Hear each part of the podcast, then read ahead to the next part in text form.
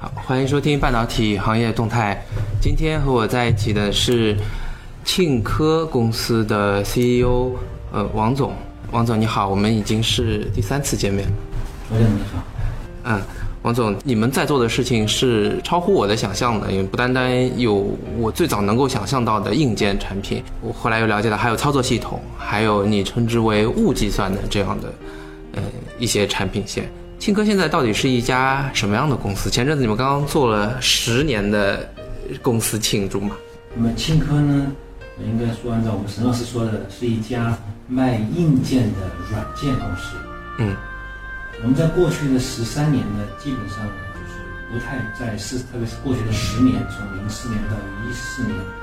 市场上很少人知道我们，那专注都是在做一些呃产品啊、技术啊、方案、to B 嘛。嗯，从一四年开始，我们跟阿里合作之后呢，应该说我们在市场上面整个宣传，呃，还有推广，包括客户的这个数量、服务客户的规模，都大幅的提升。应该说我们在前十年，从零四年到一四年，我们确实是一家以硬件为主为载体的解决方案公司。核心的是我们做的这套中间件软件。直到二零一二零一四年，我们把这套软件，啊，命名名命名为 Miko，呃，是一家把它作为一个服务整个呃物联网或者智能硬件开发者的一个小工具。到了这个今年一六年，我们这个 Miko 产品呢也是经过了这个呃三次的迭代，我们最新在八月十八号发布发布了我们三点零的版本。你看到三点零的版本，这样一个软件它。现在这个系统越来越大，它包括了端，包括了 PC 工具，包括了编译器，包括了这个呃一些协议、一些接口，非常的完整。那么今天我们也是在上周正式把它呃开放，让所有人可以下载。这是我们做的这个软件。为什么说是软件公司？第二个，你刚刚提到，我们把我们做的云平台是区分为和现在这些做云计算公司是不一样的。嗯。物联网的一个服务，那么我们把它抽象成叫 For Cloud 物云。嗯，那么我们认为，呃，这些未来的云计算，除了像阿里云、亚马逊做基础云的服务以外，现在国内有很多的人去做物联网的连接，去把这些呃设备全管理起来，做这个 PaaS 平台。那么青科做的 For Cloud 也不是专注在这个点上。那今天我们把我们的 For Cloud 已经蛮清楚定义为是一个在云端的一个 SaaS，嗯，那针对一些工业，针对这种自己做的整套的解决方案，软软件到硬件，从设备端到云端的这个解决方案，我们必须要这个云把它做适配、做支持。所以呢，For Cloud 是清科专门针对于物联网行业，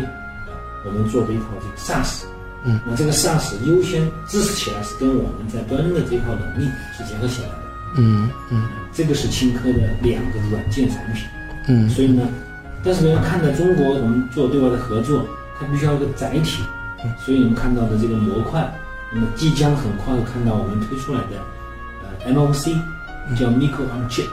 哦，就会把我们软件和云的服务会绑定在芯片上面，会为客户提供这种芯片的这种解决方案，嗯，那这个是我们在第四季度会发生一个巨大的变化。这些事情我们可能在今年的十月，预计在十月十号在北京正式和芯片公司一起联合对外发布。嗯，然后从今年应该在十一月底开始，我们就正式开始出货。嗯，这个是很大的变化。嗯，所以我们对我来说就是一个硬件，是个芯片也好，是一个 MOC 的呃，就是 Micro 的模块也好，是庆哥最早的起点硬件，在硬件是我们起点，所以我们还会把这些软件的服务放到硬件里面去。嗯，那么在云在软件方面呢，我们会有一个中间件 Miko，嗯，服务开发者，让他们能够呃很快很方便的去开发自己的智能硬件。我们也会做一个这个云的这个 SaaS 服务，那么是和这个方案和应用是绑在一起的。嗯，这就是青科的整个产品，对吧？我们叫一硬两软。嗯，对，硬的是个模块或者是芯片，嗯，软的是中间件，嗯，设备端中间件，云端一个 SaaS。嗯，然后，认为这个才是对物联网行业来说，这是整个行业的共性。嗯，几乎我们认为所有的智能业产品或者物联网产品，它需要能够对 C 提供服务，它需要把这几个问题解决。嗯，那今天我们认为，就这三个点是对行业是有意义的，所以我们也是逐步逐步会把这些功能都开放出来，让更多人可以不要从头开始做起，再也不会说我今天切换一个方案，切换一个芯片需要三个月、六个月，它可能需要三周、呃两周就可以搞定这个事情。嗯嗯，加快了整个行业往前推进的这个速度。嗯这个我听懂，回答了我本来想要问您的疑问，就是从最早我看到庆科的介绍的资料 slogan 这样的话，说庆科是一流的硬件解决方案供应商，然后在楼下门口写的是 IoT wireless solution，我我觉得它是一个不停软化的过程，是一个你通过前面长期的硬件的积累。也是一个庆科的一个一个舞台变得越来越大，就是你你能看到的潜力越来越变大的过程，就是你后面的这两个软形成一个整套方案，加速呃在物联网的这个进程。是，确实是这样，因为呃我们是一家技术公司，是一家 to B 的，到今天为止我们还没有 to C 这样的产品，嗯，所以我们相对于是在一个比较狭窄的空间里面，呃发展自己。特别是我觉得我们现在还是一个比较小的一个公司，那这个时候，我觉得更加应该专注去在，就是 Miko 或者说 Fog，呃，这两个这个两个点上面去去突破，去做好最好的产品和最好的体验，服务好我们现在这些设备厂商。嗯。我们把它叫这个大的这个 B，就服务好他们。嗯。但是你刚刚看到一个说，我们从一个硬件的角度，慢慢慢慢往软的方面去靠，特别是越越来越的。软件我们在中投入的人力资源是越来越多，确实是这是我们发展的方向。软件的东西呢，我们把它定义成，在抽象点说，呃，就是个中间件东西。嗯。那 Miko 呢是在设备端的中间件，Fog 呢是在云端的服务的一个中间件。嗯。所以呢，可以看得到，在 Miko 上面我们是往下沉，沉到了芯片绑在一起。嗯。Fog 是往上走。会走走走走到离 C 更近，但是我们认为短期内我们还是一个做 to B 的公司，嗯，服务于 B，那这个 B 的范围可能会由现在从设备厂商可能会变化到更多的这些 B 集成商、服务商。哎，这两个软性的产品线的加入，对整个公司带来了多大的改变？嗯，对，这是一个呃很关键的问题。这个事情，也是很多。讲心里话，公司的同事、行业的很多朋友也都比较关心的，就是说，青科你做模块、做硬件做挺好的，而且今天我们整个市场的份额也呃逐步在扩大，也发展的不错。出货量呢，今年我们应该呃奔到一千万个哦，OK。这个数据应该说对于目前整个中国，我觉得应该占了百分之二十五以上的这个。嗯，出货量啊，所以庆科顺便说，庆庆科应该是 number one 的，在你这个领域。呃，反正这个数据呢，这个市场我们还没统计，每年年底每年年初看一下，我们会从芯片公司出货我们会看。但今天我们应该说，到现在为止，我们在市场的份额，我们据不完全统计出来是还是算是比较高的。嗯。那么你刚说这个转了这两个软的之后，对于公司来说，对我们组织来说，产生了多大的变化和影响？那我觉得。他们知道我们最近是在不断的在完善我们自己的这个这个这个公司的架构，还有组织体系。因为一个传统的以模块、以硬件为服务载体，那么今天你要把硬件和软件全部做好，服务好客户，这个挑战是挺大的。来举举例子，比如说一个呃这个呃做洗衣机的公司过来找你说，我希望把这款产品连到云端去。好那么这个公司什么升级公司做，什么是庆客来做？那么今天我们就画的特别清楚。做洗衣机公司，它只需要提三个问题：我是什么型号？我在哪里卖？什么时候上市？他只要告诉我三个问题，其他事情交给我。那么你定什么型号，我们就拿什么控制板跟我们的立可跟我们模块对接。然后呢，你在哪里卖，我们就负责接什么云。你是线下卖，是线上卖，我们云接起来。你什么时候上市？我的 A P P 全部填好，整个系统全部完成上线，这个过程八周时间可以搞定。哦，OK，这就是我说的，信科是给传统产品智能化提供了一个八周的一个通道。这件事情，我认为啊，今天来说这个能力是非常关键的，让这些传统智能产品变成啊这个联网的，可以被控制、可监控、可维护、可管理的这样产品是很有价值的。那这样一个服务，对于传统的一个卖硬件的公司，甚至卖卖芯片的公司来说，这个是很难的，因为他要去组建这样一个团队，从前期的咨询到这个项目的实施、开发硬件、开发软件、开发 APP，包括跟云的这个适配、上线服务，这个过程全部要做做成一个就是服务体系。今天我觉得青科在这一套上面，我觉得走的路还是比较清晰的。所以这两个软件加入之后，应该说让我们自己在做这个服务过程中提高了效率，提高了产品服务的我们的质量和一致性。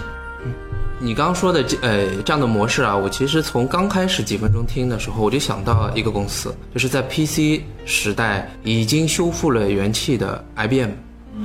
那在 IoT 的领域，在你的理想模式里面，你有一个楷模吗？或者说你有一个公司最理想的达到的状态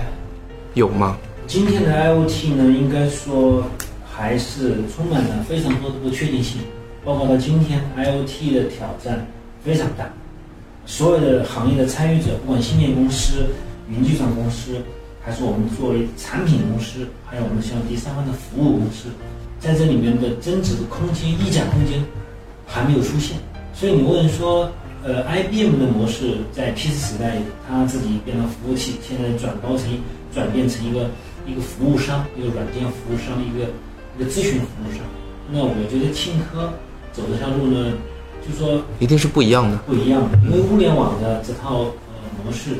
可能和 IBM 和 PC 时代的手机时代的做法都会不一样，所以我个人认为这条路上充满了不确定性，包括庆科的未来也是不确定的。但是我们认为物联网这个方向是不变的，所以我们会坚持走物联网这条路。但在路上怎么去找回自己的价值，能够让客户更有价值，这是我们第一步要做的事情。嗯嗯也就是说，我们想希望能够找到我们自己价值，我们必须让客户他产生价值。对，所以我们做了这么多工作，我刚谈到的八周之内让一个产品去上线，或者说让这个产品能够可以让客户盈利，那这个我认为就是第一步，至少让他第一个赚钱的这个盈利的价值找到了。那未来是不是说在数据，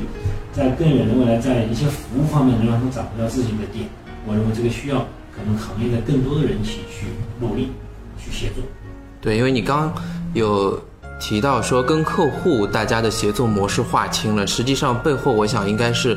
我们也梳理清楚了我们的商务模式，是我们的业务模式，我们到底如何给客户提供价值，又怎样赚到这个赚到钱，企业盈利的一个模式。如果说在你的 IoT 的概念之中，呃，庆科的起点是零，然后最最完美的状态是一百的话，我我我猜我们已经走过了零到一的阶段。那在一到一百里面，现在我们是处在哪个阶段？刚刚开始，还是刚刚开始？是刚刚开始。我跟内部讲的比较多，就是我们呃，二零一四年开始，真正就是把公司的所有的精力投入到 IoT。但是我觉得今天走了三年，二零一六年，虽然我们有这么多接入量，也虽然做了这么多客户，但是我觉得，对于整个 IoT 的行业未来的十五年、二十年来说，我们现在这两年也只是刚刚开始。所以我甚至在内部讲，我说，呃，IoT 在二零二零年才解决第一个问题，连接的问题。嗯在二零二零年到二零二三年，这个过程中会快速的解决连接之后，结合前几年的这个积累，可以快速的有很多很多的平台出现，这些平台就会有产生不同的服务。所以在二零二三年，我们认为才能真正的看到物联网的服务价值才能产生出来。就说智能化之后，为什么智能化？为什么是可以让消费者有联系，就像现在智能手机一样，它已经成为人们生活中的工具。这个点我觉得应该还会比较，预计在二零二零年之后，二零二三年这个点才会真正产生出来。所以今天你说我们才二零一六年，在过去的三年再看这个过程，在未来再看一个四年，二零二零年再到二零一三年再看三年，整个七年之后会是什么样物联网的变化？现在我们看都是一片雾里看花。嗯，我得感谢你的坦诚，因为最早的一段话，你不但呃解释了从硬件到软件的变化，这是我最早心里有的疑问。当然，你也呃有提到之前其实走的路是很长的，因为我们经过了十年的，前面就有十年的积累在转型之前，而不是一拍脑袋，然后又赶上很好的时机，啪啦啪啦，就就像这个一些互联网公司那样发展这么快。我和不同的人的接触啊，可能在几年前，也就在两三年前，大家去谈物联网的时候，常常表现出的实际上是不屑。呃，因为他的公司也没有投入，他也知道说啊，这个是早就有的一个概念，他会认为说纯粹就跟云计算，会认为那些都是概念的炒作。到现在呢，很多人的这个感受啊又会变了，有些人在投身其中，有些人呢，可能我觉得他有一点酸葡萄的心理，因为 IoT 一定是个全新的东西，如果你站到它是一个行业的角度来看的话。不一定就是原先传统行业硬件公司也好，软件公司也好，那些老大哥可以赚到钱，呃，所以他们给到我的反馈往往是：那你看，还是原先的这些产品啊，甚至性能更加简单，功耗未见得会更好，没有什么新的花样，也不是技术的突破，这是最近呃少部分的人听到的啊，更多的人开始认识到。IOT 在 IOT 上哈，就就我们现在还在做一些什么样模式的创新嘛？在一些新的客户应用的案例啊，这行业应用的这个案例上，可以做一些分享的。对，确实是在过去的很长一段时间，我们在啊零九年国家提物联网，在升到一三年、四年，这过去的几年内，很多人对物联网的看法不一样。呃，大家确实抱着一个试试，比如说。看看的一个状态，但是最近这两年，基本上物联网已经被各大软件公司、互联网公司、芯片公司都列为战略方向。对，甚至你看多次的收购，嗯，都是和物联网这个主题相关。嗯，不管是真的还是假的，嗯，但都是和物联网相关。嗯，我相信所有人看到了这个点，而且做这么大的投入，这几百亿的这个并购的案件，绝对不是说拍个脑袋的事情。他一定是看到了某一个巨大的一个一个市场空间存在，或者感受到了既有的威胁，就像谷歌能够感受到 Facebook 的威胁一样。是，一定是这样子。所以，不管是他们从前端采集到的，还是后台数据看到的这个信息，所以物联网这件事情呢，我们从业这么呃十多年下来，呃，以前不叫物联网，以前嵌入式系统，嗯，这个实际上是物联网最早的原型。以前可能是用 GPS。用以太网去连到 Internet，嗯，现在是通过 WiFi，通过 4G，通过 NB-LT 接触到 Internet。特别是最近几年的云计算的这个发展，应该说为物联网整个打下了更好的基础。那在物联网方面呢，我也最近这段时间，特别是过去的两三年疯狂的这个智能件的发展之后，到了这个今年上半年，逐步的资本创业者都趋于理性。人们在看什么样的智能产品才是消费者愿意使用、愿意反复购买的东西。我刚讲，我们是客户层，我们的用户层，我们层，所以我们在输出更多的这个解决方案的时候，也是说我们怎么样能帮助我们的厂商能够让他出货，让他赚到钱。嗯，这是我们的出发点。嗯，所以在这个过程中，你看到我们最近八幺八八幺八推出了一套这个呃语音的解决方案。这个是我们嗯认为未来在设备或者说硬件时代交互的非非常重要的一个是是一个一个能力。那么语音看起来是一种表象，它的核心呢是后面的这套服务，嗯，语音的语音识别、语义理解、语音合成，嗯，还有等等人工智能的后台做支撑的这套系统，结合语音，然后把这套。硬件的这个交互方式，让它可以不用再装 APP，嗯嗯，可以摆脱手机的应用，嗯，这个可能是我觉得是非常大的一个变化，也是整个行业我个人认为在未来三到三到五年之内，很多人都会去关注的问题。嗯，所以说，硬件让它变成自然的语音的交互。结合云计算的能力，然后把人工智能的服务叠加进来，这个是一个未来巨大的一个新的一个商业的一个机会。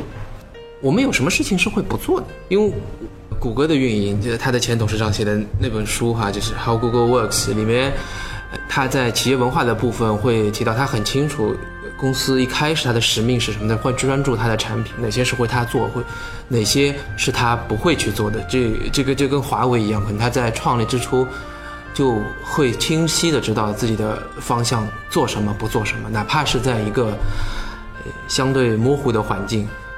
我们现在定义我们的业务，有我们不做的东西吗？还是应该这样说，嗯蛮清晰的。嗯我们也很清，因为我们我刚刚讲，我们还是个发展中的小公司，很多我们都不做。那至少是从现在芯片我们不会做。嗯嗯，还是别做了，我比较了解芯片对的。，to C 的产品我们直接 to C 的产品我们短期不会做。然后云的这个就是基础服务我们不会做，系统集成商我们不会做。嗯嗯，低价值的。所以你说我们做什么？再看下来，整个产业链里面，芯片不做，云计算不做，集成商不做，to C 产品不做，那我们还是专注去做我们的连接。嗯所以我刚讲，连接安全、稳定、可靠连接，仍然是从今天一直到二零二零年这个很长一段时间，三四年，必须要去很好的解决的问题。连接这个事情目前还没设备到云的连接这样一个工作，目前仍然是整个行业去发展所谓形成平台、形成服务最大的挑战。对，标准也还没有清晰的界定下来都没。有，嗯还早得很。所以我觉得从我们角度来说，青科应该说在很长一段时间，我们还会专注去解决设备端到云端连接的问题。我刚刚谈到的这种加入新的交互方式，也是去解决连接、提高用户的使用体验的一个非常重要的点。是是是，语音也是一种连接，也是一种连接。广义上来说，